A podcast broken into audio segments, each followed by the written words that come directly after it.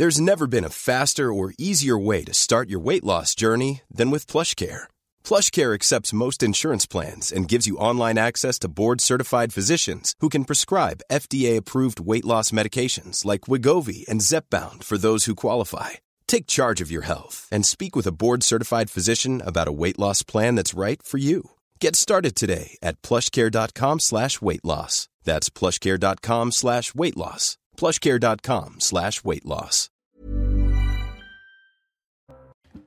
Il est 14h et je suis ravie de vous retrouver. Bonjour à tous, bienvenue sur CNews. Dans un instant, notre débat sur l'actualité et l'info. Notre sommaire, justement, des enfants escortés par des policiers pour aller à l'école. Pourquoi? Bah, Parce qu'il y a des toxicomanes sur leur route. Ça se passe à Paris, dans le 18e arrondissement, et nous irons sur place. À Sciences Po Paris, une professeure de tango suspendue. Pourquoi? Eh bien parce qu'elle parlait d'hommes et de femmes au lieu de leader et follower. Un élève a même porté plainte. Les Français se ruent sur les réchauds et les groupes électrogènes. Malgré le ton désormais rassurant du gouvernement, l'inquiétude est grande en France au sujet de ces potentielles coupures d'électricité. Vous découvrirez notre sondage et vous entendrez une directrice d'EHPAD qui nous expliquera comment elle va gérer la situation pour ses résidents. Avant cela, le journal. Michael Dorian, bonjour. Bonjour Clélie, bonjour à tous et on commence avec ce sondage. 73% des Français trouvent que le risque de coupure de courant dans, le pays comme, un pays comme la France est inacceptable. Alors comment interpréter ce chiffre? Élément de réponse avec Julie Gaillot, directrice de Paul Society chez CSA.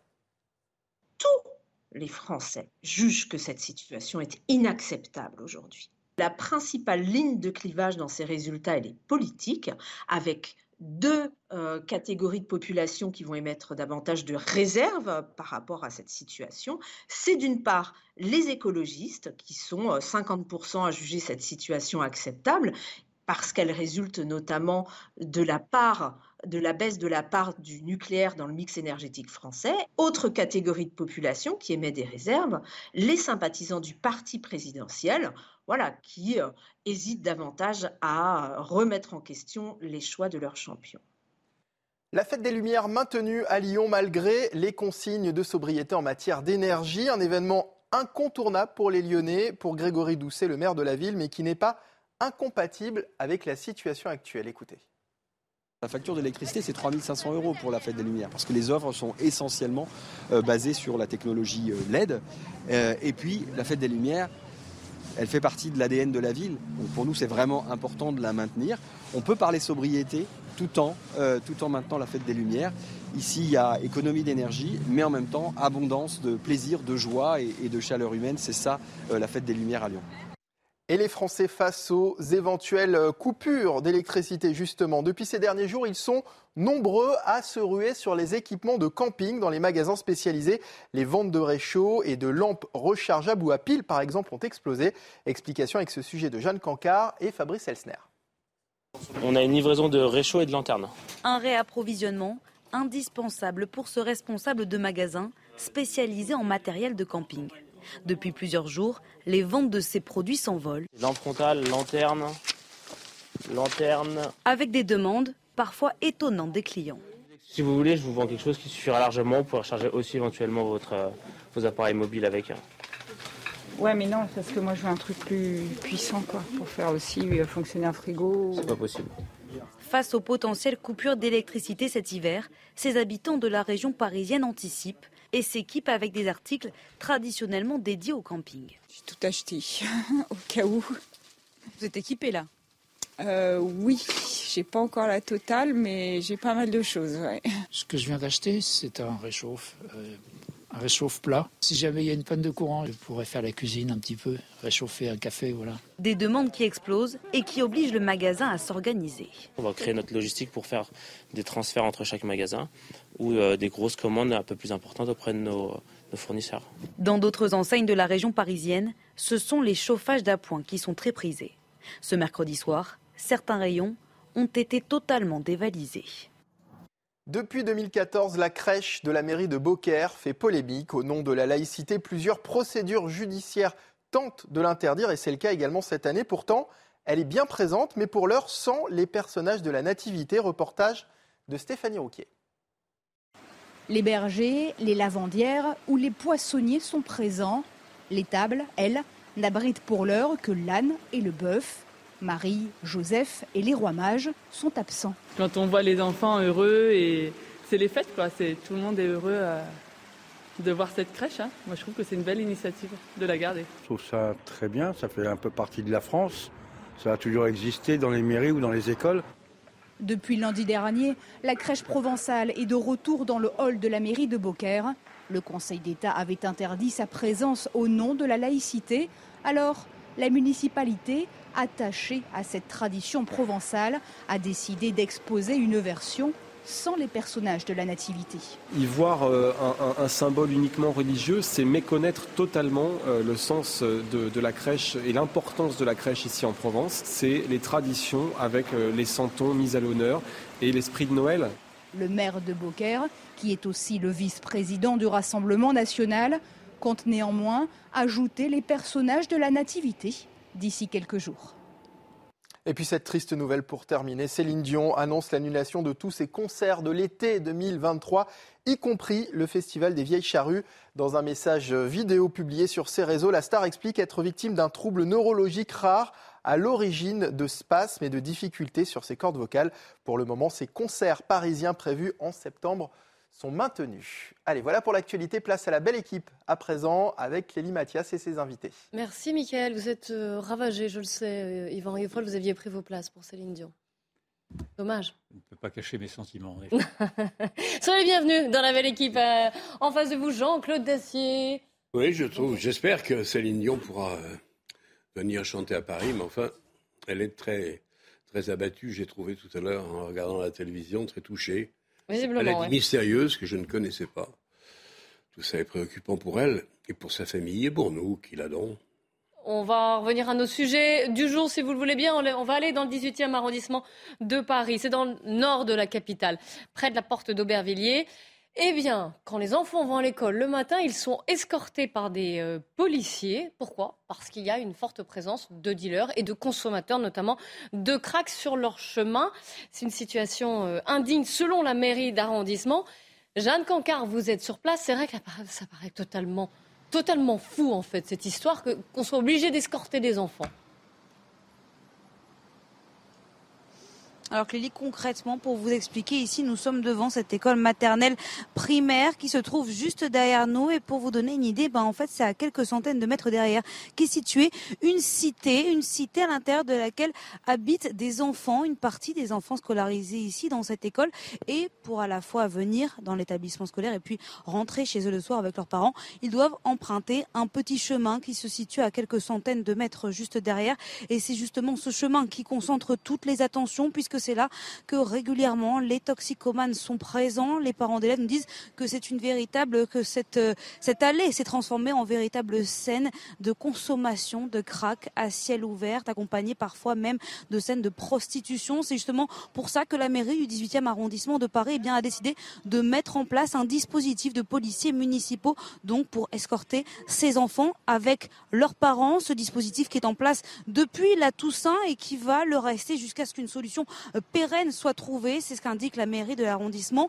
De son côté, de leur côté, les parents d'élèves, eux, nous disent qu'à la fois, eh ils sont soulagés en quelque sorte d'être accompagnés de forces de l'homme, mais que pour eux, eh ce n'est pas une solution durable puisque les toxicomanes sont toujours présents ici, même si nous, on le voit depuis ce matin, il y a une forte présence policière.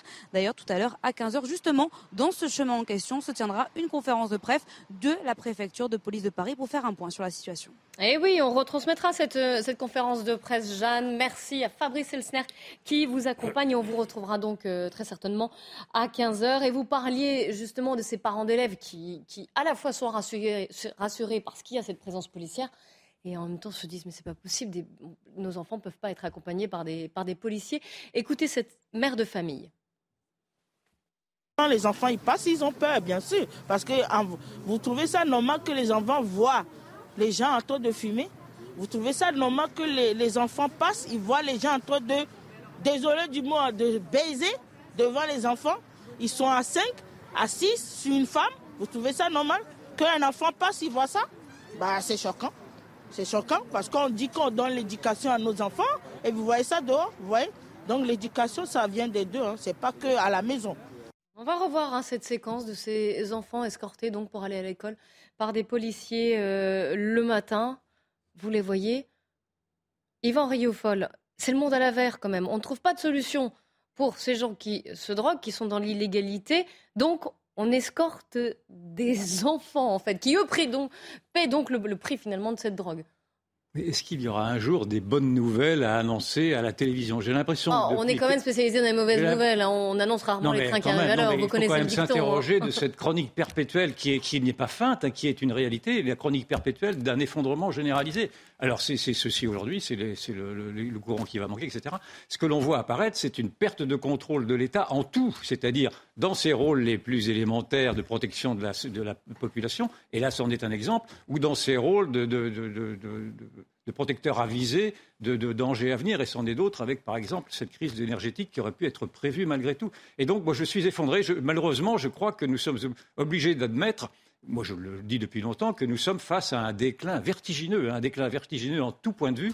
Et aujourd'hui, c'est l'État qui n'arrive plus à maîtriser qui, quoi, que ce soit. Et là, en l'occurrence, la, la, rengaine est de dire que, dans le fond, il faut trouver de l'accueil et des, points de chute, des, hébergements à ces gens, à ces jeunes. En général, ce sont des jeunes euh, sans papier, d'ailleurs, euh, très, très souvent donc des jeunes issus de l'immigration. C'est toujours ce problème de l'immigration qui revient sur le tapis. Sauf qu'on se rend compte que la France est pleine. La France ne peut plus accueillir. La France déborde. et la France n'a plus suffisamment de logements. Elle n'a déjà pas suffisamment de logements pour en offrir à ses propres nationaux. Donc il n'en a pas davantage et encore moins pour offrir à ceux qui sont venus très récemment. Et, puis elle n'a pas non plus d'hôpitaux psychiatriques. Elle n'a plus, plus, rien. La France n'a plus rien. Des soins, voilà. Pas forcément psychiatriques d'ailleurs, mais, euh, des lieux au moins pour prendre soin. Ou, sanitaires, en tout cas pour eux, ou psychiatriques, parce qu'il y en a beaucoup qui sont dans des cas psychiatriques, dans ceux-ci ou dans d'autres. Mais, donc c'est la chronique, la chronique d'un grand, grand écroulement général. C'est malheureusement désastreux, mais je pense que tout, l'intérêt de nos conversations depuis quelque temps, c'est de montrer à quel point la, la situation s'aggrave et s'accélère surtout. C'est vrai que ça paraît un peu, un peu fou de se dire que voilà, il s'agit d'une poignée de personnes finalement qu'on déplace d'endroit en endroit euh, dans la capitale et finalement on n'arrive pas à les gérer, on n'arrive pas à trouver des solutions. Non, mais il faut quand même se méfier aussi de l'effet loupe de la télé, de la radio, de la presse sur un cas qui est regrettable. Pour l'instant, j'espère que c'est le seul, en tout cas en région parisienne. Le préfet de police, il y a une conférence de presse? Oui, ce ne sera pas le préfet de c'est le directeur territorial de la sécurité de ah, proximité de Paris. C'est organisé, c'est la préfecture de police de Paris, mais à nous dire.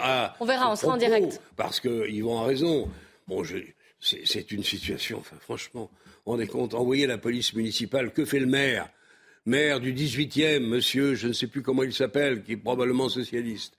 Que fait-il? Pourquoi tolère-t-on euh, mais c'est vrai aussi des policiers à Paris, c'est vrai aussi de l'État, c'est vrai aussi de la force publique. Ils sont débordés. Pourquoi tolère-t-on un trafic de drogue, comment dire, à ciel ouvert, aux yeux de tous, puisqu'il se passe des choses particulièrement euh, particulières, spéciales dans ce lieu de dans ce lieu de deal, et qu'on est obligé de mettre des, des policiers municipaux pour accompagner les enfants à l'entrée euh, de l'école et puis les raccompagner. cela dit, heureusement qu'on a trouvé une solution pour eux, pour éviter qu'ils soient témoins de certaines scènes, comme a pu le raconter cette mère de famille, ou alors qu'ils soient victimes d'agression. Ah bah ça, on est bien d'accord. Mais au, moins, au moins, ils ont été mis, euh, ils sont en sécurité, escortés. mais...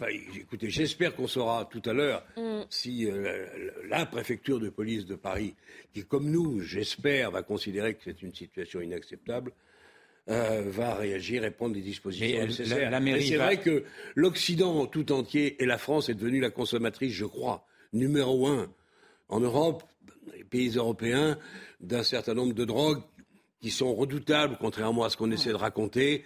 Vous avez une, une, des conséquences pour la prise de cannabis qui sont bien supérieures à celles qu'on ose dire parfois, en tout cas chez ceux qui défendent la légalisation c'est pas sérieux et c'est pas acceptable. Et que l'on tolère encore ou que l'on n'arrive pas encore à au moins contraindre les trafiquants de drogue à exercer leur métier, si j'ose dire, dans des conditions qui soient compliquées et sur la tête desquelles plane euh, l'arrestation, l'enfermement dans une prison et auparavant la condamnation par un juge. On, on, est en train, effectivement, tu as raison, on en parle et on pourrait en parler tous les jours. Pour le moment, moi, je veux bien saluer le travail de M. Darmanin. Les résultats, je trouve, je trouve, se font un peu attendre. Je pense que le préfet de police va annoncer naturellement qu'il va prendre en charge ces personnes, comme il a annoncé qu'il allait prendre en charge les, camps, les, autres camps. D'ailleurs, ce sont des gens qui viennent de camps qui ont été démantelés très récemment. Donc on va à nouveau éparpiller et à nouveau ces gens-là vont et ces gens-là vont revenir. Mais simplement, moi j'ai retenu une promesse qui a été faite en, vue des Jeux des prochains Jeux Olympiques ah bah, euh, de 2004, 2024. J'ai entendu le président de la République ou son premier ministre ou son ministre de l'Intérieur, peu importe, mm. nous promettre la délinquance zéro. La délinquance zéro, ça veut dire que dès à présent, ils sont obligés malgré tout de, commencer à faire des répétitions générales parce que, pour que tous ces quartiers, parce que ça va se passer dans ces quartiers-là, les Jeux Olympiques. Hein. Alors Seine-Saint-Denis, c'est d'ailleurs dans les endroits les plus compliqués de France. Et donc, je veux bien qu'ils annoncent une tolérance zéro, une, insécurité zéro, une délinquance zéro euh, dans ces zones-là, mais il va falloir qu'ils commencent à montrer comment ils vont faire. Et je ne vois pas très bien comment ils vont faire s'ils s'attaquent, euh, s'ils sont déjà désarçonnés par des petits groupes euh, de, jeunes mineurs qui n'entendent pas naturellement se résoudre à obéir aux injonctions de la police. Donc ça me paraît très mal parti. On sera en direct, je vous le rappelle, hein, de cette conférence de presse. Ce sera à 15h. Je ne sais pas si vous avez vu ce qui s'est passé à l'Institut d'études politiques de Paris. Il y avait une professeure de danse, de tango, qui donnait des cours aux élèves. Ça faisait 8 ans, donnait des cours aux étudiants. Et elle a été suspendue, on va dire. Pourquoi? Parce qu'elle parlait de couple, hommes et femme. Et non, elle n'a pas utilisé le langage qu'il aurait fallu, entre guillemets, à savoir leader et follower. Elle était notre invitée. Non, je vous promets. Non, vous allez, non vous allez, je vous promets, Jean-Claude, vous allez écouter son témoignage. Elle était l'invitée de Sonia Mabrouk tout à l'heure sur notre antenne. C'est ahurissant. J'ai dit hommes et femmes, euh, j'ai dit euh, les garçons d'un côté, les filles de l'autre, et sur lequel, bah, oui, je ne Je pense pas que ça soit une insulte. C'est un mot dans le dictionnaire français. Et euh, voilà. Et donc, un élève a porté plainte en disant qu'il avait été mis mal à l'aise euh, suite à mes propos. Si j'avais fait une grave erreur, si j'avais insulté quelqu'un, euh, ils me reprendraient, j'espère pas, en tant que professeur. Mais là, ils me disent que si j'accepte, si je dis plus homme et femme, enfin voilà, si je ne dis plus homme et femme, ils me reprennent et il n'y a pas de problème. Voilà les images de Jean-Laurent Constantini. Alors elle dit, euh, elle a fustigé évidemment le politiquement correct, dénoncé une censure. Je ne marche pas à la dictature, a-t-elle dit à nos confrères du, Parisien. Jean-Claude Dacier, les bras vous en tombent, j'ai bien compris. je veux, honnêtement, c'est incroyable cette histoire. D'abord, j'ignorais qu'on apprenait le tango à Sciences très bien, on a le droit Mais c'est vrai que les politiques, les politiques, et beaucoup feront de carrière politique en sortant de Sciences Po, nous ont appris parfois à zigzaguer et que les cours de tango peuvent être utiles. Mais honnêtement, qu'il y ait encore, qu'il y ait toujours, et peut-être plus que jamais, des étudiants à Sciences Po qui croient être sur le bon chemin en disant garçon et fille, mais qu'est-ce que c'est que cette... Il, y en a un qui a porté plainte, hein. oui, c'est pas, pas, rien. Il va hein. sûrement être euh, reçu et puis et instruite, sans aucun doute. On est, euh, on est, je dirais pas dans un monde de fous, je crois qu'on est entré dans un monde de de sottises, pour ne pas dire de conneries. C'est effrayant que les futures élites du pays, celui-là, je ne veux pas croire, celui qui a porté plainte, je pense qu'il aura tout juste son diplôme s'il l'a. Mais franchement, en être là encore aujourd'hui, filles, garçons, vous n'avez pas où sont les transgenres On est dans le n'importe quoi idéologique qui fait peur. Et c'est vrai que quand on lit les bouquins qui s'écrivent sur le wokisme aujourd'hui, notamment celui de, comment s'appelle-t-il, cet auteur remarquable Bronstein voilà, qui a écrit sur nous, que je suis en train de lire, vous avez peur devant ce monument de sottise que constitue le recensement des différentes religions wokistes. Mais là, euh, je ne pensais pas que ça allait descendre au niveau de la danse, le tango. Euh, donc il faut dire leader, et, follower. en anglais évidemment. Mais quel est le leader et quel est le follower Ah, ça, ça dépend. Ça, le gars qui a porté plainte est un crétin, mais majeur. Qu'est-ce qu'il faut à Sciences Po? J'espère qu'il ne va pas être suivi. Ouais, vous, avez prononcé le mot qui, je pense, euh, résume tout, c'est le mot sottise. Je m'abrite en disant cela, la sottise des élites, la sottise des intelligents. Je m'abrite en disant cela euh, derrière un très bon papier qu'a fait Jacques Julliard euh, lundi matin ah, dans le Figaro. Cité depuis, depuis lundi. Oui parce, que, oui parce, que, comme il vient de la gauche, il a, il a cette permission de pouvoir dire des choses que nous disons, nous, gens de droite depuis maintenant 20 ans, lui il se réveille un peu tard, mais il le dit aussi, il parle précisément de la sottise des gens intelligents. Et là, on est précisément dans la sottise des gens intelligents. Donc vous ne comprenez absolument pas que cet homme ait pu être choqué, cet élève, pardon. Je non, je ne comprends pas. Non, non, cet élève, cet élève, est un sot, cet élève est un imbécile, cet élève, malheureusement, a été pris dans l'idéologie woke, qui est en effet une idéologie totalitaire et à laquelle Sciences Po ne veut même pas, même, ne n'essaye même pas de résister. Toutes mes, tous mes compliments à cette femme, d'ailleurs à cette professeure de danse, qui refuse précisément de plier les chines et qui dit qu'ils aillent se faire voir avec leur, euh, leur, leur, refus de désigner un homme et une femme pour ce qu'ils sont. Parce que la, la théorie du woke, c'est précisément cette grande indifférenciation. Et c'est même plus que ça, c'est de dire que l'homme aujourd'hui doit être évacué. Enfin, en tout cas, l'homme blanc hétérosexuel, le, le mâle blanc hétérosexuel, doit être évacué de la vision et même, même dans, les, dans des cas de, de danse ou de tango. il y avait déjà eu, il y avait déjà eu la, la, PMA sans père, vous souvenez-vous, c'était déjà dans ce même esprit, on pouvait faire des enfants sans père. Là, maintenant, on peut faire, on peut faire du tango sans, sans homme, si vous voulez. Non, mais il y a quand même une perversion.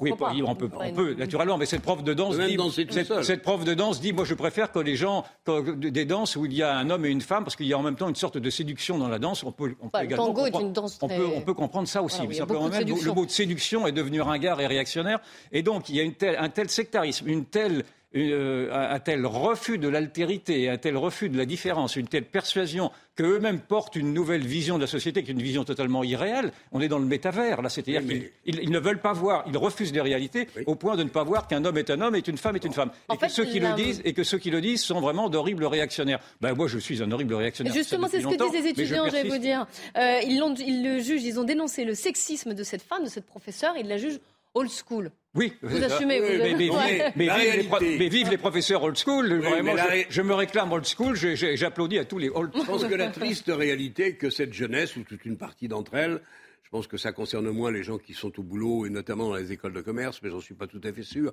Il faudrait vérifier.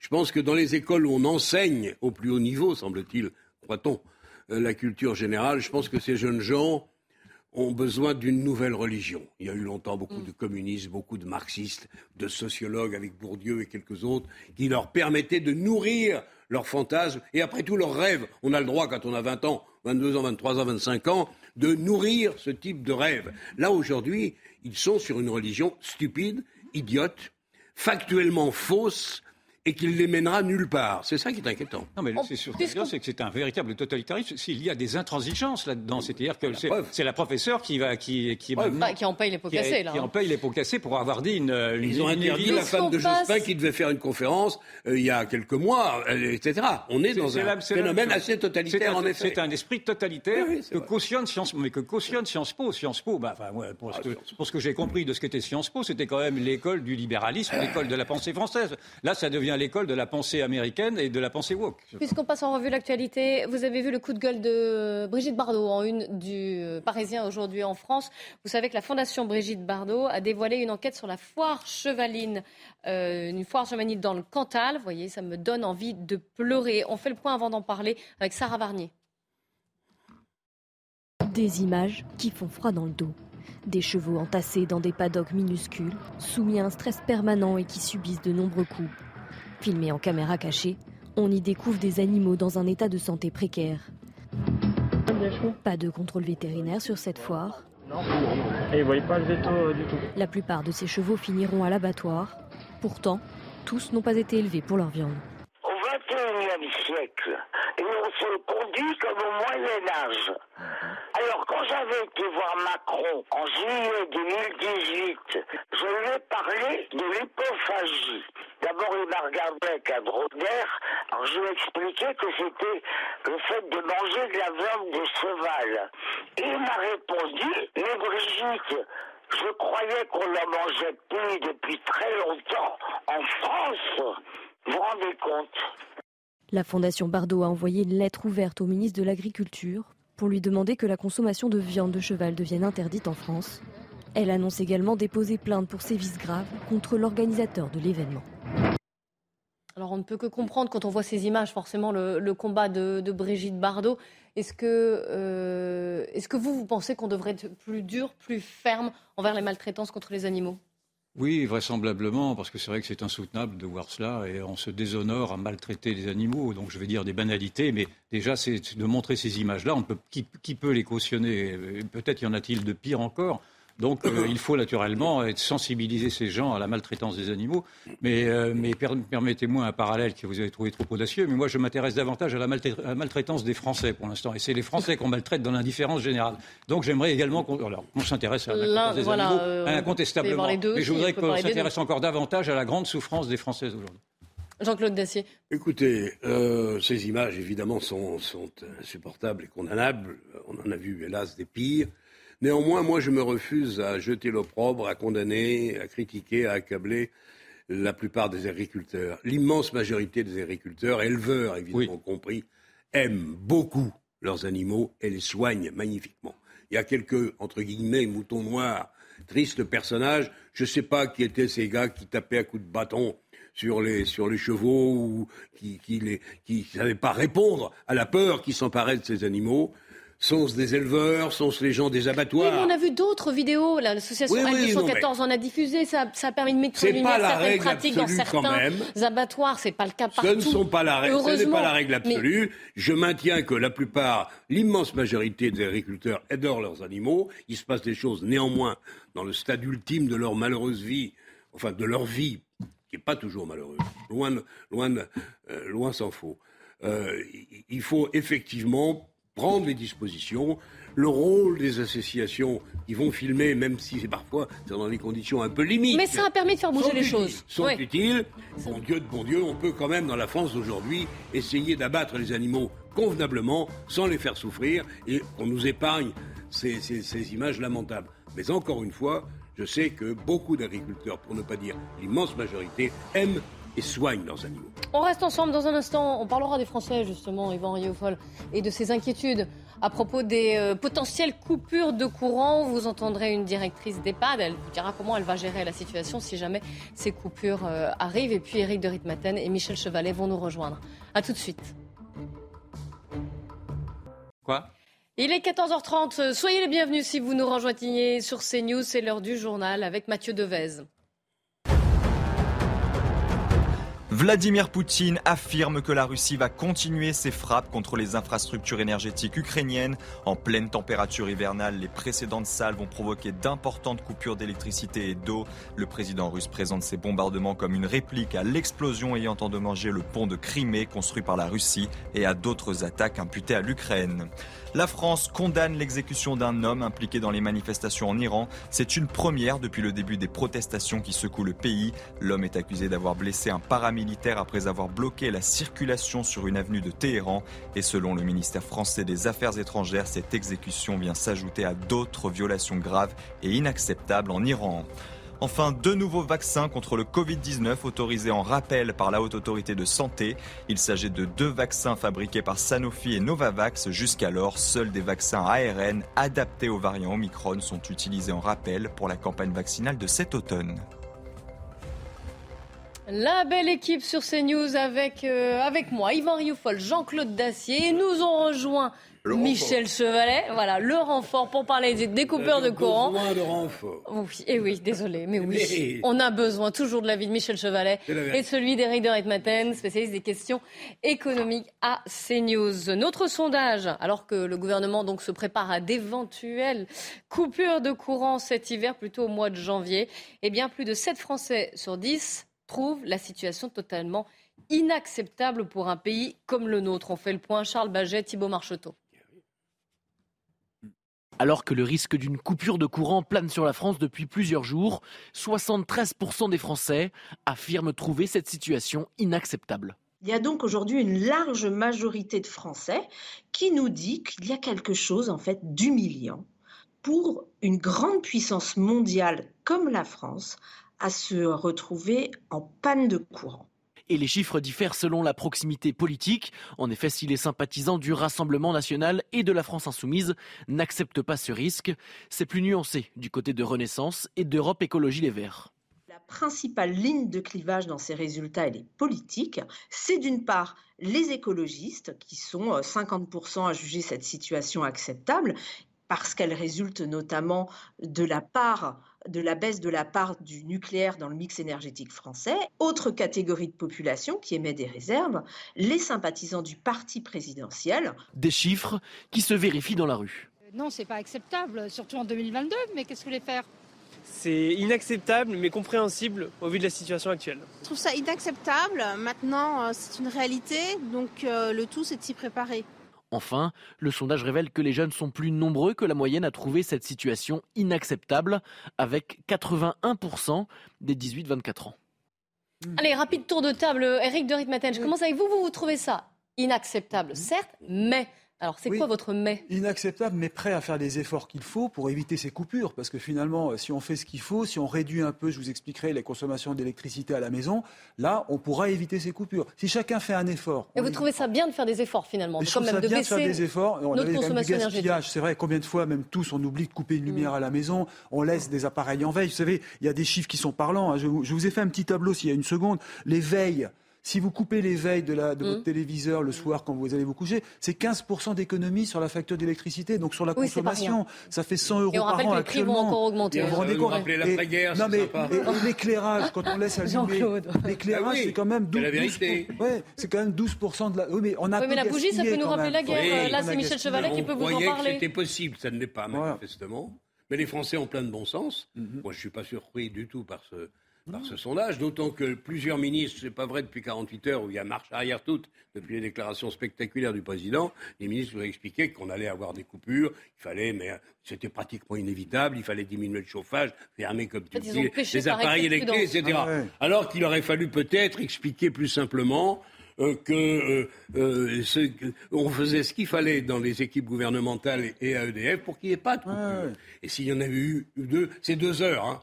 C'est deux heures. Deux heures seulement. c'est pas Deux heures peut-être, euh, dans certaines circonstances.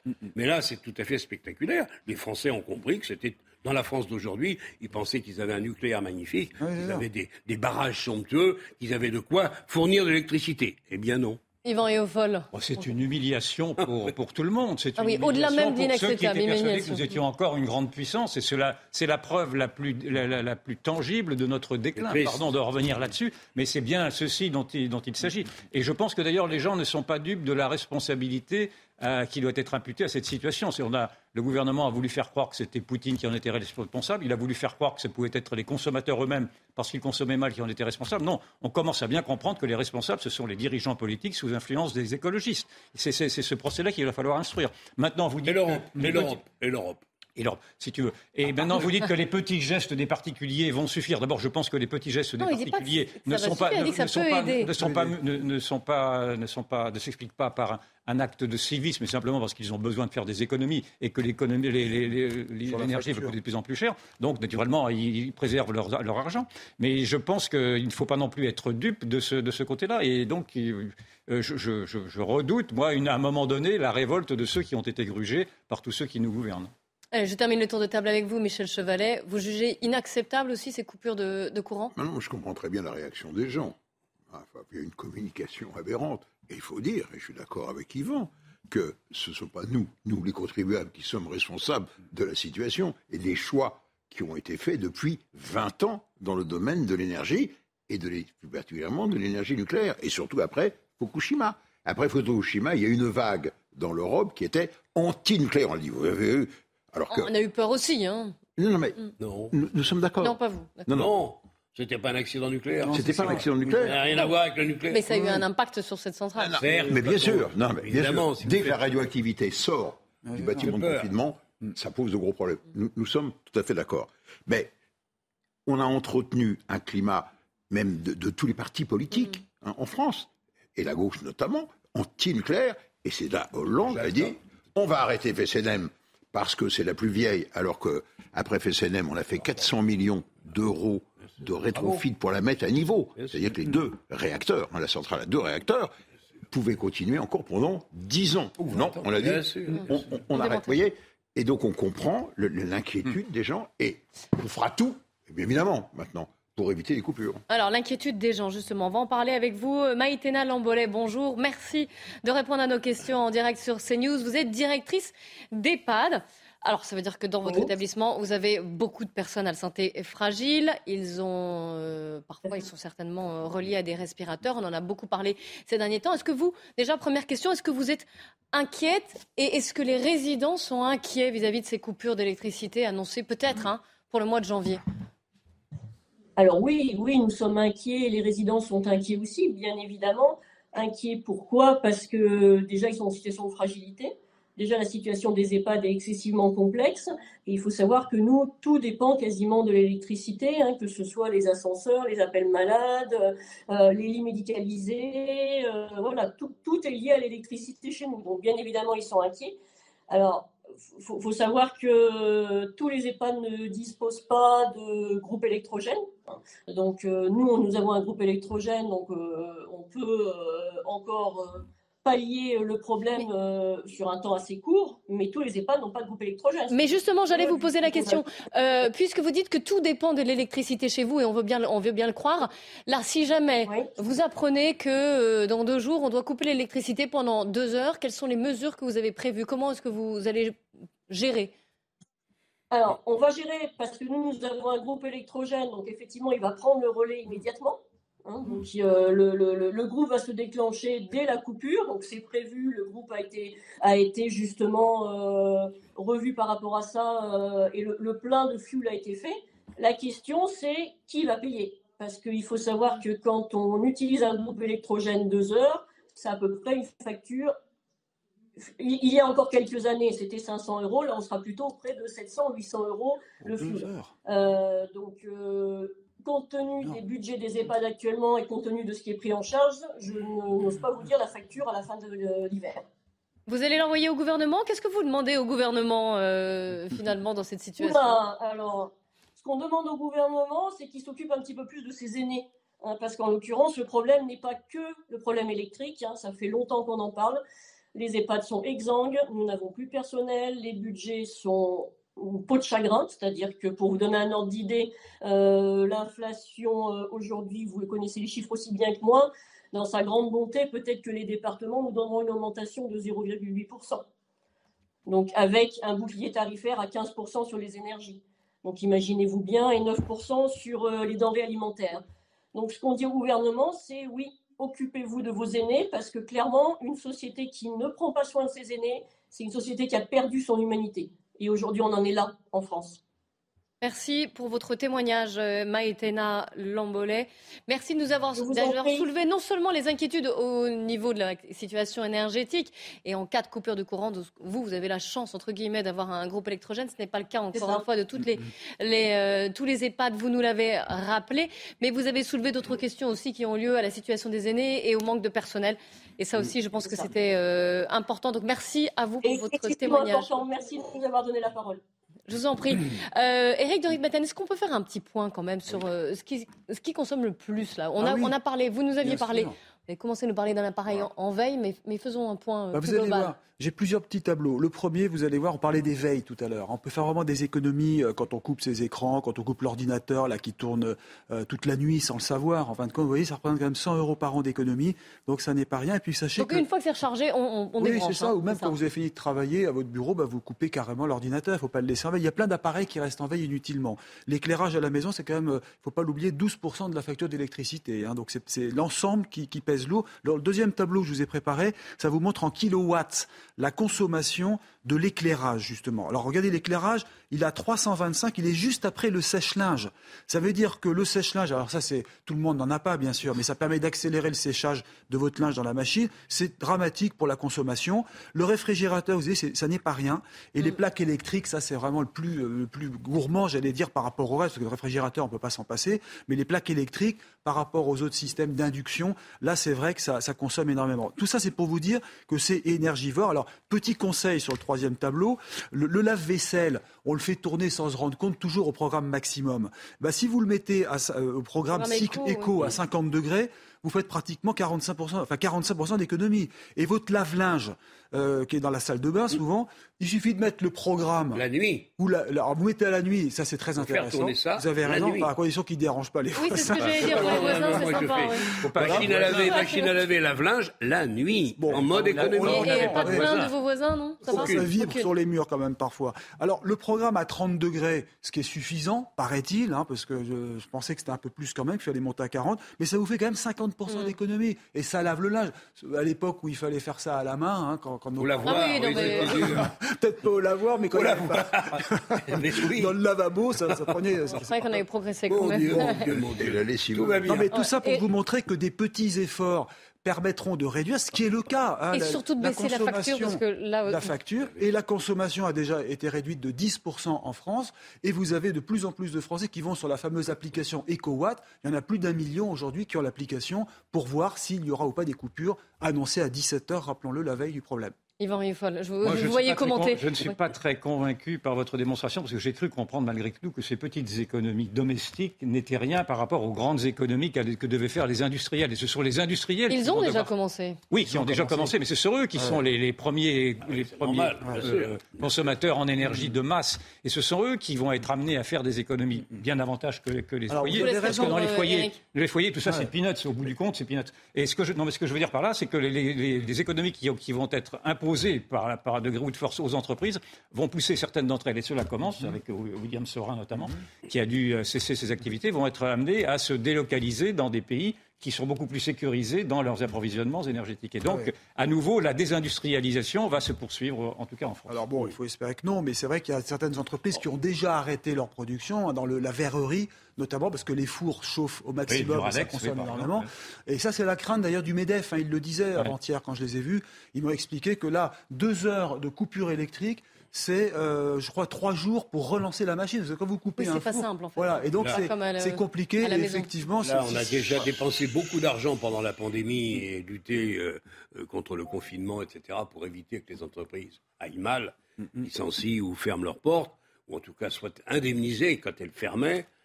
Là, recommencer, c'est-à-dire de nouveau redonner de l'argent aux entreprises pour leur éviter soit la faillite, soit une fermeture prématurée, etc faut se dire une chose simple. Il n'y a plus un centime d'euro dans les caisses. Ça fait longtemps. Hein. oui. Tout l'argent que nous avons est de l'emprunt. Recommencer aujourd'hui à emprunter, je parle sous ton contrôle.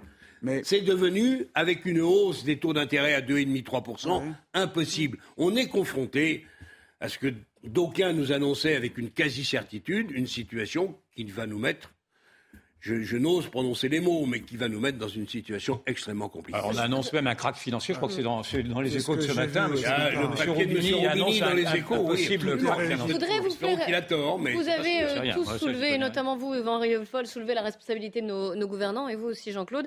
D'ailleurs, euh, nous avons reçu l'ancien président de Gaz de France. GDF, Loïc Lefroc-Priligeant. Il répondait aux questions de Laurence Ferrari ce matin dans, dans la matinale au sujet bien sûr donc de ces coupures d'électricité. Et comme il a été ancien patron de Gaz de France, il a un petit avis sur la situation énergétique. Et de, pardon et de, EDF, avant que ce soit total.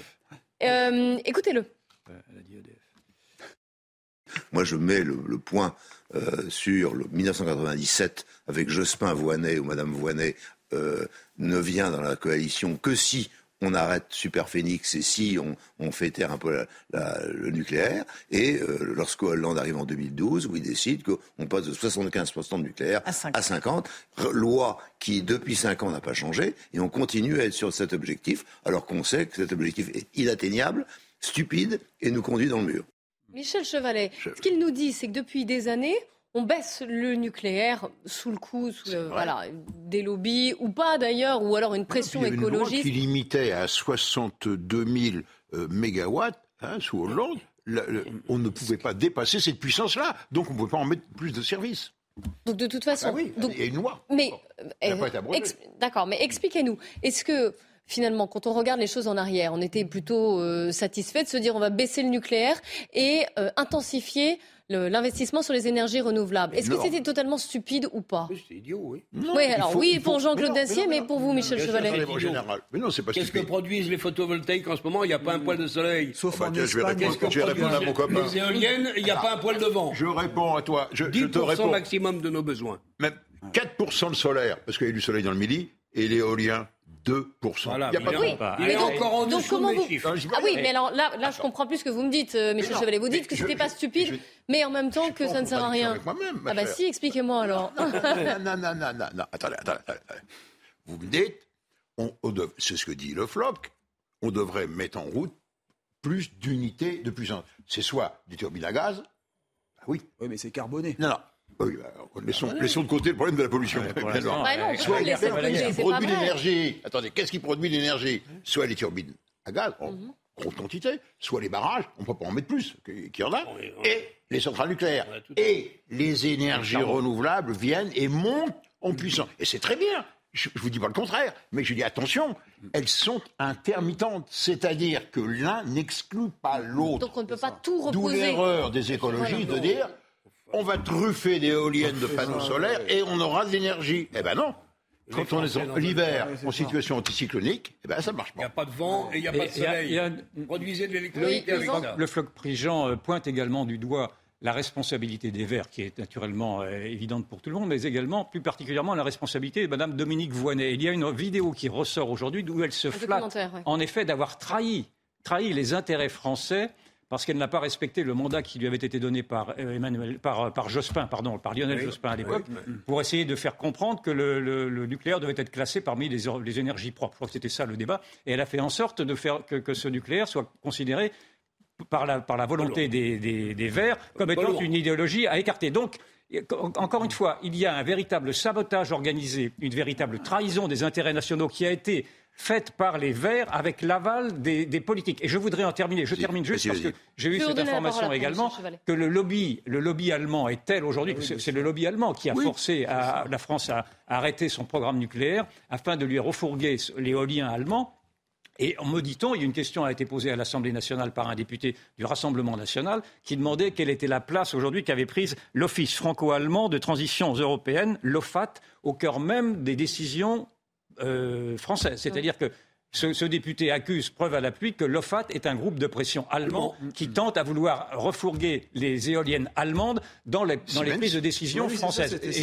il a posé cette, cette, question au gouvernement qui n'a pas répondu. Donc je la pose ici même également pour essayer d'avoir des réponses. Si oui, si on passe message, je n'attends pas de vous, je n'attends pas ça de vous. Mais en tout cas, pour que le public s'interroge. On passera peut-être. Mais nos euh, éoliennes, la plupart sont Michel Chevalet, donc. Oui, mais elles ont été. Oui, elles étaient, mais maintenant ça a été. Il n'y a, plus de constructeurs français d'éoliennes. Elles ne sont pas français. Vous vouliez répondre Yvan Yvon, Michel. Je dis, je vais plus loin. Voinet, pour caresser les verres dans le sens du poil, a obtenu un, on ne fait pas le canal Rhin-Rhône qui était nécessaire pour le trafic. Et le trafic, maintenant, il passe par l'Allemagne, par le Danube. Ben oui. Et deux, la fermeture, enfin la déconstruction, parce qu'elle n'avait pas été mise en route, du surgénérateur Crèce-Malville, qui est en ce moment en train de démonter une centrale nucléaire toute neuve. Qui ne faisait pas de déchets. Qui, oui, qui devait attirer moins. déchets. moins, oui. Et qui n'a jamais été mise en service. Et il y a à La Hague, dans les piscines, deux rechargement de combustible qui attendent de bon, c'est pas trop quoi en faire. Voilà, voilà le gâchis de la France. Et c'est encore, ce sont encore les Verts qui dictent la politique de ce gouvernement-là. Madame Borne, à nouveau, a dit qu'elle était, qu'elle se réclamait de son radicalisme vert et qu'elle voulait une France verte. Ces gens-là nous, nous, nous mettent vraiment. J'espère qu'elle est en train de changer d'avis. Mais elle ne changera pas d'avis. Ces gens-là sont incapables de changer d'avis. N'espérez rien d'eux. Oui, pardon, je, vous laisse terminer votre phrase. Non, mais je n'espérais rien d'eux. C'est possible. Hein, que Mme Borne ne change pas d'avis, c'est possible. C'est une polytechnicienne qui a, les, qui a des, des, données claires dans sa tête. C'est possible que, en tout cas, elle a raté son coup sur cette affaire des coupures. Il faudrait que le gouvernement dans son entier, depuis deux jours, il est à la tâche. Mais je crois que c'est trop tard. Les Français sont convaincus au jour d'aujourd'hui qu'il y aura des coupures. Allez, petit sujet à l'approche de, de, Noël. Je ne sais pas si vous avez fait une crèche chez vous ou non, mais euh, vous savez que depuis 2014, la crèche de la mairie de Beaucaire crée la polémique. Mais vous allez pouvoir en parler, Michel Chevalet. Je vous vois, vous savez très bien de quoi je ce que je veux dire. Euh, là, la crèche est revenue, enfin, elle, a été faite euh, à, à Beaucaire, mais eh bien, sans la nativité. Reportage Stéphanie Rouquier avant d'en parler ici en plateau. Les bergers, les lavandières ou les poissonniers sont présents. Les tables, elles, n'abritent pour l'heure que l'âne et le bœuf. Marie, Joseph et les rois mages sont absents. Quand on voit les enfants heureux et c'est les fêtes, quoi. C'est, tout le monde est heureux euh, de voir cette crèche. Hein. Moi, je trouve que c'est une belle initiative de la garder. Je trouve ça très bien. Ça fait un peu partie de la France. Ça a toujours existé dans les mairies ou dans les écoles. Depuis lundi dernier, la crèche provençale est de retour dans le hall de la mairie de Beaucaire. Le Conseil d'État avait interdit sa présence au nom de la laïcité. Alors, la municipalité, attachée à cette tradition provençale, a décidé d'exposer une version sans les personnages de la Nativité. Y voir euh, un, symbole uniquement religieux, c'est méconnaître totalement euh, le sens de, la crèche et l'importance de la crèche ici en Provence. C'est les traditions avec euh, les santons mis à l'honneur et l'esprit de Noël. Le maire de Beaucaire, qui est aussi le vice-président du Rassemblement national, compte néanmoins ajouter les personnages de la Nativité d'ici quelques jours. Alors, messieurs, vous qui êtes des défenseurs acharnés de la laïcité, est-ce que le maire de Beaucaire a pour l'instant eu raison d'enlever la nativité? C'est absurde. Vous savez, il y avait une théorie qui était le couteau de Lichtenberg. C'était un philosophe allemand du XVIIIe siècle qui avait théorisé le couteau sans manche dont on avait enlevé la lame, c'est-à-dire qu'il avait théorisé le, néant. Et là, on va, on va théoriser la crèche sans âne, sans bœuf, sans Jésus, sans rien. Non, je crois sans... l'âne et le bœuf, c'est juste. Et il est euh, rassemblement, et, donc, il est rassemblement national. Et on va et on théorise là aussi eh ben. l'effacement, l'effacement d'une culture. C'est même pas l'effacement d'une religion. C'est dans une mairie. C'est l'effacement d'une culture. C'est l'effacement d'un souvenir. C'est dans une, c'est la laïcité, c'est bah, une mairie euh, de la République française. C'est un rite culturel. Ce n'est pas euh, culturel. Ce n'est plus un rite cultuel. Et puis c'est pas un nouveau-né qui va mettre en péril la laïcité, d'autant que la laïcité, quand même, est issue du christianisme. Euh, ah oui, mais alors là, vous allez fâcher les, tenants, mais non, mais les tenants de la laïcité. Je ah pense à Marc Menant en disant ah ben, ça. Ben, la laïcité a été, a été, théorisée par le christianisme. Ah. Euh, rendez à César ce qui est à César, à Dieu ce qui est à Dieu, mon royaume n'est pas de ce monde. Enfin, je pourrais vous en citer quelques autres encore. Et donc, euh, et, donc c'est, totalement absurde. Il faudrait naturellement que le maire accepte, enfin, et ose naturellement mettre en tout cas le, berceau, sinon, sinon Jésus. il, avance, il, avance, timidement, mais il dit dans quelques jours, je pourrais peut-être mettre en douce, remettre le petit Jésus quelque part. Non mais. Honnêtement, par moment, on a commencé avec cette histoire d'enfants qui allaient à l'école accompagnés par les policiers. On termine, ou presque, par non, non, l'émission n'est pas terminée. Hein. Pas tout à fait, mais c'est pathétique. Alors c'est vrai, pour connaître que Noël, euh, il y a quelques siècles, il y a longtemps, était une fête païenne. Oui. Hein, on est bien d'accord. Qui fêtait l'arrivée de l'hiver, le solstice de l'hiver. Mais euh, depuis, depuis des siècles également, depuis, depuis quasiment les Romains, c'est devenu la fête de la nativité et 1905, euh, la, la, la, laïcité s'en porte pas plus mal. Je dirais au contraire, ça n'empêche pas d'ailleurs entre nous. Après, c'est vraiment. et c'est devenu une fête où c'est vrai, on fait des cadeaux, etc. Mais bon, en arriver là, c'est peu importe, c'est notre cri. Attends, deux remarques rapidement, parce qu'on n'a pas beaucoup de temps. Un, n'y a-t-il pas des choses les plus importantes dans notre pays que cela? Ah, C'est probable. La deuxième, je cite juste une phrase de Voltaire qui résume tout. Il y a des gens qui accumulent des nuages au-dessus de leur tête pour avoir le plaisir de les crever ensuite. voilà. C'est joli, merci Michel. Euh, Eric, non, mais voilà, c'est la culture. on, est dans, un monde chrétien. On a des cloches qui sonnent toutes les heures dans les églises. On a des, des saints euh, qui portent des. Non, mais quand même, si, si, quand même. Bon, je veux dire, pourquoi on ne va pas interdire Pâques à ce moment-là Interdire les, bah cloches au chocolat Enfin, on s'en sort plus, si vous voulez. Il y a un moment, quand même, il faut être raisonnable. On est dans un monde chrétien, on le respecte. Monsieur le maire de Beaucaire, monsieur le maire de Beaucaire, un peu de courage, allons. Message est passé. Courte, courte pause et puis on se retrouve à 15h. Vous savez qu'on attend la conférence de presse de la préfecture de police de Paris au sujet de ces élèves qui sont escortés chaque matin par la police municipale pour aller à l'école parce qu'ils empruntent un chemin qui est également fréquenté par des toxicomanes. Alors restez bien avec nous sur CNews. On va voir quelles vont être les annonces qui vont être faites. Il est 15h, soyez les bienvenus si vous nous rejoignez sur CNews. On attend d'une minute à l'autre la conférence de presse de la préfecture de, police de Paris au sujet de ce qui se passe dans le 18e arrondissement de la capitale. C'est dans le nord de euh, Paris. Vous savez, on en a parlé, on va voir d'ailleurs les images. Des écoles sont escortées par la police municipale pour pouvoir se rendre donc, dans leur école euh, euh, primaire en sécurité. Pourquoi? Parce qu'ils ils longent en fait un chemin qui est également fréquenté par des toxicomanes voilà, vous voyez ici les images de ces élèves qui se rendent à pied à l'école, escortés par la police municipale, donc parce que sinon, ils sont témoins de scènes de toxicomanes en train de se droguer. On va écouter tout de suite le directeur territorial de la sécurité de proximité de Paris. Le démantèlement euh, de la scène ouverte euh, de consommation de crack sur le site de Forceval, euh, Baron, sur 19e arrondissement, la préfecture de police donc, a engagé et déployé un dispositif considérable euh, sur le terrain, jour et nuit, de telle façon donc, à, sécuriser l'ensemble des sites éventuels de repli, donc des toxicomanes au crack, aboutissant enfin, à des résultats très significatifs. Hein.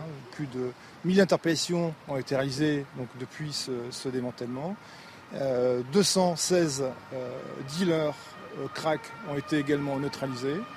16 cuisines crack ont été également démantelées, donc résultats qui sont, qui sont significatifs, mais qui restent évidemment euh, à consolider avec une action euh, qui est continuée d'être menée par un dispositif qui est déployé, je le rappelle, jour et nuit, à la fois par les effectifs locaux euh, du 18e arrondissement, du 19e arrondissement de, Paris, du 10e, mais également la brigade des réseaux ferrés, qui est également présente, euh, des unités euh, de force mobile qui sont présentes à nos côtés euh, sur les, instructions du, préfet de police, mais également les unités de compagnie de sécurisation et d'intervention et de la direction d'un public et sur question. Donc c'est-à-dire beaucoup d'effectifs présents H24 sur l'ensemble des sites et pour assurer une sécurisation des interpellations lorsque c'est nécessaire, mais également des évictions et une présence visible euh, extrêmement apprécié donc, de la population et des riverains. On entend le dispositif et les moyens qui sont déployés, mais dans les faits, concrètement, nous les riverains, ils nous disent qu'ils ne voient pas vraiment la différence. Sur ce dispositif-là, euh, qui est présent, je le rappelle, H24, avec des effectifs euh, qui sont à la fois présents, qui sont visibles, qui sont sur réquisition donc, du procureur de la République, mais également dans le cadre de l'arrêté anti-regroupement du préfet de police, et qui permettent donc d'effectuer éviction, interpellation, et également euh, cette présence appréciée euh, donc de, la population sur l'ensemble des secteurs, que ce soit les secteurs donc autour des commerces, autour des écoles, mais également autour des entreprises et euh, autour donc des bâtiments pour, pour intervenir aussi souvent que nécessaire et dans tous les endroits, dans tous les secteurs de repli donc des, usagers donc de, de, crack ou des dealers. Je rappelle que hier, à la même heure, donc au même endroit, ici sur, sur le secteur Valentin-Abeille, euh, deux dealers, donc deux mots ont été interpellés avec des quantités significatives de crack par les effectifs VTT, donc du 18e arrondissement, euh, garde à vue qui sont toujours en cours, donc, et euh, des interpellations qui sont tout à fait significatives, qui permettent là aussi de, mettre à mal ces trafics ou la, tentative de reconstitution de ces trafics. Vous trouvez ça normal qu'une école voisine ait été obligée de mettre en place, que la mairie du 18e ait été obligée de mettre en place justement ce qu'ils appellent un pédibus, des policiers municipaux mobilisés pour accompagner, escorter les élèves et leurs parents pour faire quelques centaines de mètres? Depuis le 5 octobre, donc date du démantèlement euh, du campement de, crack sur le secteur Forceval-Baron. Euh, la préfecture de police a déployé un dispositif partout où c'était nécessaire, donc à tous les endroits euh, où il y avait donc, des zones ou des endroits de repli, donc des toxicomanes au et des mots pour justement permettre aux riverains, permettre à la population, permettre aux parents d'élèves de continuer donc, à avoir une vie la plus normale possible et jour et nuit, jour et nuit euh, on manque de structures sanitaires et sociales. Tout le monde convient euh, pour dire ça aujourd'hui. Est-ce que l'action de la police, n'est pas freinée aussi par ce manque-là? L'action de, la police nationale, l'action de la préfecture de police euh, sur cette présence à la fois en visibilité et en sécurisation, mais une action aussi en enquête, en interpellation, une action qui est présente à la fois donc, sur l'ensemble des lieux de, de voie publique, mais également dans les transports en commun, donc dans les métros, à tous les endroits. Enfin, donc il est nécessaire que cette action soit présente, euh, soit visible, soit marquée euh, par, par des effectifs. Euh, on a parfaitement conscience, évidemment, des limites de, cette action par rapport donc, à une population de toxicomanes qui reste des usagers donc, au crack dans des situations de grande précarité. Mais cette action donc, permet aussi donc, de sécuriser et de, de contenir ce phénomène. Concret concrètement, qu'est-ce que vous répondez aux parents d'élèves qui vous disent que eux, ils sont terrifiés à l'idée concrètement de voir parfois des scènes euh, de, consommation de crack euh, devant, devant les yeux de, leurs enfants, des scènes parfois même de prostitution. Vraiment, c'est un, cri d'alerte, nous, qu'on entend en tout cas de la part des parents d'élèves qu'on a interrogés. Les parents d'élèves, les familles, euh, les riverains peuvent compter sur la police nationale, sur la préfecture de police pour être présents euh, aussi longtemps que nécessaire, donc à tous les endroits, sur tous les secteurs, donc sur toutes les zones de repli, où pourraient se trouver ces toxicomanes au crack, euh, dans une, intervention, dans des interventions à la fois donc de contrôle, mais également d'éviction. Plusieurs milliers d'évictions ont été effectuées, euh, et de sécurisation jour et nuit sur l'ensemble des secteurs. Et le préfet de police, au moment de l'évacuation du square Forceval, a s'est fixé l'objectif d'éradiquer le crack à Paris en un an. Est-ce qu'après deux mois, on tient ces objectifs D'après vous, est-ce qu'on est sur la bonne voie pour y parvenir?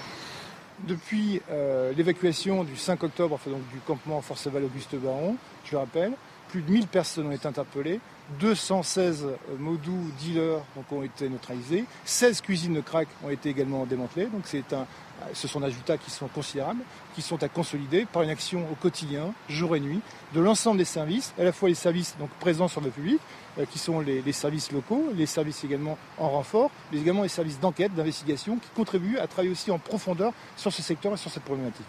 Mais est-ce qu'aujourd'hui vous vous dites cet objectif on va le tenir, oui ou non? En gros, est-ce que vous pensez que c'est réalisable?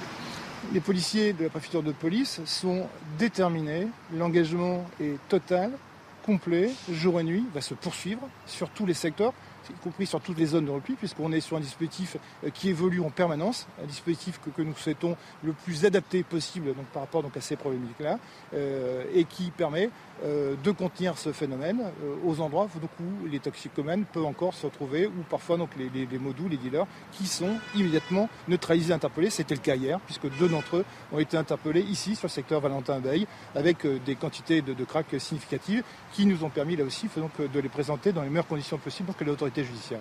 Que, à quoi sert cette opération de communication? Est-ce que cette question peut répondre à la mairie de Paris que vous faites votre travail? Parce que la mairie de Paris, en communiquant sur la police municipale pour protéger les enfants, sous-étend que vous, l'État, ne faites pas ce qu'il faut.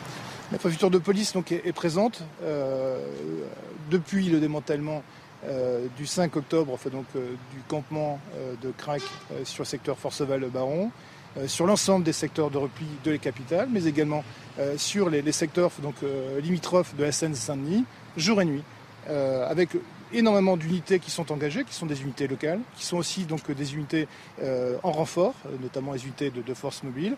Euh, nous ne pouvons qu'apprécier euh, la présence de, de, la police municipale donc à nos côtés pour contribuer aussi, concourir euh, à la sécurisation et à la présence donc, autour notamment des, des familles. Il n'y a pas une guerre entre nous politique depuis un petit moment entre la mairie de Paris et la préfecture? Pas compliqué, sincèrement? Il y a une coopération avec la police municipale euh, qui euh, progresse de jour en jour, qui est forcément appréciée sur le terrain, qui permet aussi d'avoir une présence effective en tenue difforme des policiers municipaux aux côtés des policiers nationaux et de la préfecture de police euh, qui est engagée plus que jamais euh, sur cette lutte euh, qui sera une lutte totale. Est-ce que c'est pas parce qu'on voit qu'il y a encore un camp à côté de voilà, nous étions en direct de la conférence de presse de la préfecture de police de Paris sur ce qui se passe dans le 18e arrondissement de la capitale, à savoir ces enfants qui sont escortés tous les matins par la police municipale pour pouvoir se rendre tout simplement euh, à l'école parce qu'ils sont sur le chemin euh, des toxicomanes qui euh, parfois se prostituent ou en tout cas se droguent devant les, les yeux des enfants. Donc ce directeur territorial de la sécurité de proximité de Paris a répondu aux questions de la presse. Yvan Rioufol, il, il a défendu son bilan c'est son rôle. Il a rappelé les chiffres, 1000 interpellations, donc depuis le début du mois d'octobre, 216 dealers interpellés, 16 cuisines de crack démantelées. Tout ça, c'est bien, mais il me semble, alors je vais voir si vous êtes de, mon avis ou pas, mais il me semble qu'il qu n'a pas répondu à une question, c'est qu'une fois qu'on a dit tout ça, qu'on a dit ces chiffres, qu'on s'en est félicité, comment être sûr que dans quelques semaines, quelques mois, ces mêmes dealers ou d'autres d'ailleurs ne vont pas revenir dans ces quartiers. Comment en fait assurer la, la pérennité de cette action-là, à part Mais... renforcer, et il l'a dit, les effectifs de, de policiers pas... Finalement, on voit bien que là, depuis plusieurs pas... années, de, depuis plusieurs années, on a beau déplacer le problème, il revient toujours. Il n'a pas la solution, c'est-à-dire que l'initiative n'appartient pas à la police, l'initiative appartient aux dealers. On le sait depuis le début. Alors donc, il nous, il nous rappelle une énième fois que la, la police va appliquer une sévérité totale une lutte totale. J'ai entendu ça maintes fois. Je ne sais pas, il faudrait retrouver combien de fois ce, ce, ces termes-là ont été employés. Moi, je veux bien le croire. Il est tout à fait naturellement, il me paraît tout à fait sincère, avec un langage un peu technocratique quand même, me semble-t-il. Mais euh, moi, je, Écoutez, il faut, il faut, juger aux actes, malheureusement. Et les actes ne correspondent pas à la détermination de ces paroles. C'est tout. Et simplement, je remets en perspective, avec cette obligation que, de, que se sont données les, les autorités euh, sécuritaire d'avoir une, une, délinquance zéro dans un an. Comment vont-ils Moi, je ne demande pas mieux, j'applaudirais, mais je ne vois pas comment, euh, même pour des, des petits lieux de crack comme ceci, où il y a un déploiement tel de paroles, de, de, de, de visibilité, pour des, pour des, des, effets très, très me semble-t-il, marginaux. Mais, qu'est-ce qui manque? C'est-à-dire quoi? Il manque des prisons, il manque des textes de loi, il manque euh, des moyens euh, à la fois policiers ou des Mais encore une fois, ce qui manque, c'est qu'il n'y a toujours pas une prise de conscience du fait qu'il y a un lien maintenant qui est établi entre l'insécurité et l'immigration. Quand vous ne toucherez pas cette immigration-là, ben vous me demandez ce qui manque. C'est ça, ce qui manque, c'est une volonté politique de fermer, de fermer une boucle pour une fois. Vous, vous pensez que voilà, si on ferme l'immigration, il y aura plus ça, Déjà, ça, en empêchera d'autres de venir, parce que régulièrement, c'est un flot continu. Donc, au moins qu'on arrête d'accueillir, parce qu'au prétexte qu'on est humain, qu'on est humaniste, humanitariste, on voit bien qu'on accueille dans des misères épouvantables. Donc, commençons par là. Et ensuite, c'est horriblement compliqué, naturellement. Maintenant, je vois pas des. On s'est laissé déborder et on est, on est noyé maintenant, en effet, par le nombre. Bon, mais je suis d'accord. Il faut au minimum, je le disais hier, au moins suspendre toute immigration pour les deux années qui viennent et essayer de régler les problèmes en cours qui sont monstrueux. On est dépassé. L'immigration sauvage est hors de contrôle. Je salue néanmoins. Bah, je vous rappelle qu'il y, a un texte qui va être en, débat à l'Assemblée en janvier. On en a parlé hier. On en a parlé hier. Encore une fois, le volet fermeté me paraît euh, manquer justement d'un peu de fermeté. Si, mais néanmoins, euh, attendons les résultats. Moi, je salue là. revenir, voilà, je salue là ce, directeur de, sous les ordres du préfet de police de Paris, qui est un type qui sait ce qu'il veut quand même. Hein. Je l'ai côtoyé à Marseille. C'est pas un amateur, c'est un professionnel de la police, le, préfet, le préfet de police. Et je pense que là, sa politique a été reprise par son collaborateur. Guerre totale, guerre totale au crack. Pour le reste, ça va demander. Ça s'arrête jamais. La guerre contre la drogue aux États-Unis ou ailleurs, ça s'arrête jamais. Vous êtes en permanence confrontés à ces problèmes. Parce qu'il y a une demande. Tant qu'il y aura une demande dans les pays occidentaux, vous aurez des, gens pour, présenter, pour, pour les pourvoir. Donc là, on a manifestement l'expression d'une volonté, présence H24 d'un certain nombre de policiers sur le terrain, jour et nuit, comme, des interpellations, comme je viens de le dire, des arrestations, des interpellations. Maintenant, euh, encore une fois, le, le rendez-vous, il n'y a pas seulement ça qui joue, mais enfin le rendez-vous de 2024, déjà l'année prochaine, Coupe du Monde de rugby. L'année suivante, euh, Quoi, ça va mettre la pression Jeux Olympiques. Bah, évidemment, on ne peut pas, on ne peut pas tolérer, continuer, laisser se faire le, trafic de drogue comme il se fait à l'heure actuelle dans un certain nombre de, grandes villes, Paris pour commencer, mais pas seulement. Et donc, je pense que là, il y a du boulot pour la police. Oui, donc on fait ça pour, l'image, mais vous pensez là, ces pauvres riverains ces enfants qui tous les matins sont escortés. Je pense que c'est fini. Qui ont vu des scènes Je pense que cette nuit, où il n'y en aura plus. J'espère, puisqu'il il a répondu, il ne savait pas trop. Hein, il était un peu désarçonné par la question concernant ces, écoles et ces, enfants protégés par la police. Euh, je pense que ça va se régler très vite, parce qu'on en a parlé et qu'ils nous regardent. Mais bon, moi, je veux leur faire confiance, mais ça va être un combat permanent, ça ne s'arrêtera jamais. Euh, il va peut-être falloir en effet euh, ramener un certain nombre de gens chez eux, soigner un certain nombre de gens qui sont. Peut-être ça le problème, vous parlez de les soigner, mais est-ce qu'on a des places dans des centres spécialisés Je vous l'ai dit, on n'a plus un centime, on manque de moyens en hommes, on manque de moyens pour construire des prisons, on manque de moyens pour construire des centres d'éducation fermés. On ne peut qu'accroître la dette et emprunter. C'est cela qui coince. Et c'est ça qui rend les choses extrêmement difficiles. Néanmoins, il y a des priorités à fixer. Celle-ci en fait partie. Non, mais nous payons notre bah faiblesse bah intrinsèque et, notre priorité. Et notre priorité donnée à l'immigration, parce que c'est ceci ce qui se passe aujourd'hui, c'est qu'il y a une préférence immigrée qui a été théorisée par tous les mouvements antiracistes. J'espère que non. Si vous, ben, ben, J'espère que non. C'est la réalité. Si vous étiez contre l'immigration, vous étiez raciste. il y aurait de la drogue quand même. Enfin, s'il n'y avait pas d'immigration, vous pensez qu'il n'y aurait plus de drogue Pardon, vous dites? S'il n'y avait pas d'immigration, vous pensez qu'il n'y aurait plus de Oui, il y en aurait moins. Le trafic, de, le trafic de crack est très lié naturellement à l'immigration, mais même très lié au Sénégal, pour être plus précis pour en, ce qui concerne le trafic de crack. Et simplement, et sur la faiblesse, non mais je voudrais revenir sur la faiblesse intrinsèque de l'État. On le voit bien encore très récemment. Je suis passé avant-hier devant le Conseil d'État où s'étaient installées 50 tentes de, jeunes, de jeunes sans-papiers euh, de jeunes clandestins, dans le fond, euh, laissés à eux-mêmes, qui étaient manipulés là par Médecins sans frontières. Et on voit bien, et devant le Conseil d'État, au nez et à la barbe des autorités, ils sont restés. Ils, ah bah, ils, le faisaient exprès, hein, c'était pas au nez et à la barbe. Ah bah oui, ils, ont fait exprès, ça je vous le confirme, ils ont fait exprès. Bien sûr qu'ils ont fait exprès. Au nez et à la barbe, ils se sont installés pendant 4 ou 5 jours. Voilà, c'était pour dénoncer leur situation et, notamment. Oui, non, mais vous vous, rendez, vous vous rendez bien compte de cette humiliation qui est faite aux autorités, et singulièrement aux autorités judiciaires. Le Conseil d'État, c'est en plus, le Conseil d'État, c'est celui qui a avait retoqué la, loi de Valéry Giscard d'Estaing qui voulait supprimer le regroupement familial. Donc le Conseil d'État a accompagné ce mouvement-là, ce désarmement judiciaire de l'état de droit, de ce soi-disant état de droit. et l'État, en l'occurrence, plutôt que de, faire euh, disperser immédiatement ces, tentes qui étaient face au musée du Louvre, euh, a attendu cinq ou six jours. Donc ça vous donne également un élément quand même de, prise de conscience de l'incapacité aujourd'hui qu'a l'État, je termine, qu'a capacité de l'État à répondre à des, provocations au prétexte d'affirmer son humanitarisme. Mais on ne peut pas faire d'une bonne politique avec de bons sentiments. Vous avez tout à fait raison de rappeler, il fallait le faire, que ce n'est pas M. Giscard d'Estaing, même s'il l'a initié, c'est au Conseil d'État que nous devons le maintien dans l'état de droit, ce qu'on appelle l'état de droit, le maintien du regroupement familial,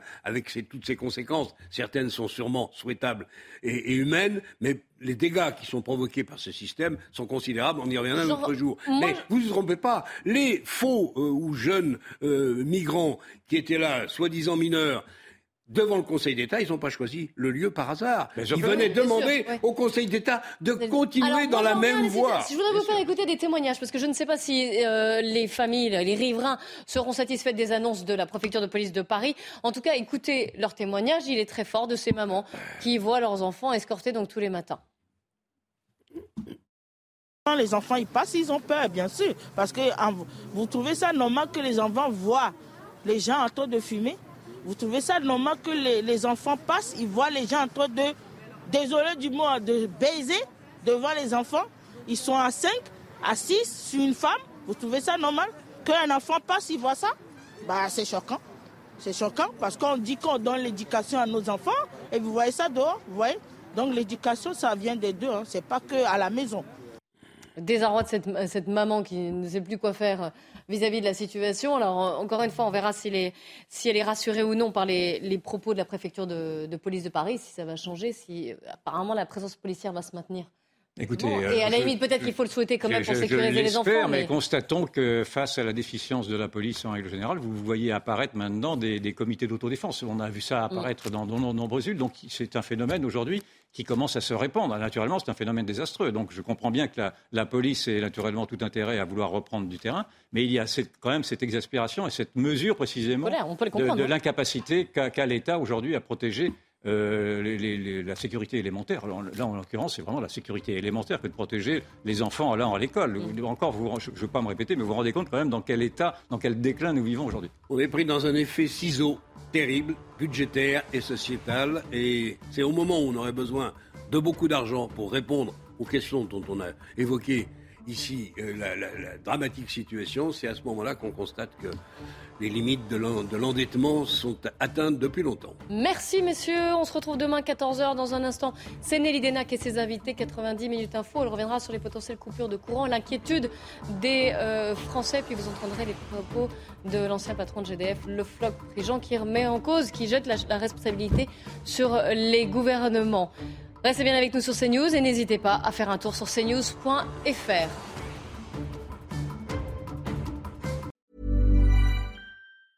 Hey, it's Danny Pellegrino from Everything Iconic. Ready to upgrade your style game without blowing your budget? Check out Quince. They've got all the good stuff shirts and polos, activewear, and fine leather goods, all at 50 to 80% less than other high end brands. And the best part? They're all about safe, ethical, and responsible manufacturing. Get that luxury vibe without the luxury price tag. Hit up quince.com slash upgrade for free shipping and 365 day returns on your next order. That's quince.com slash upgrade.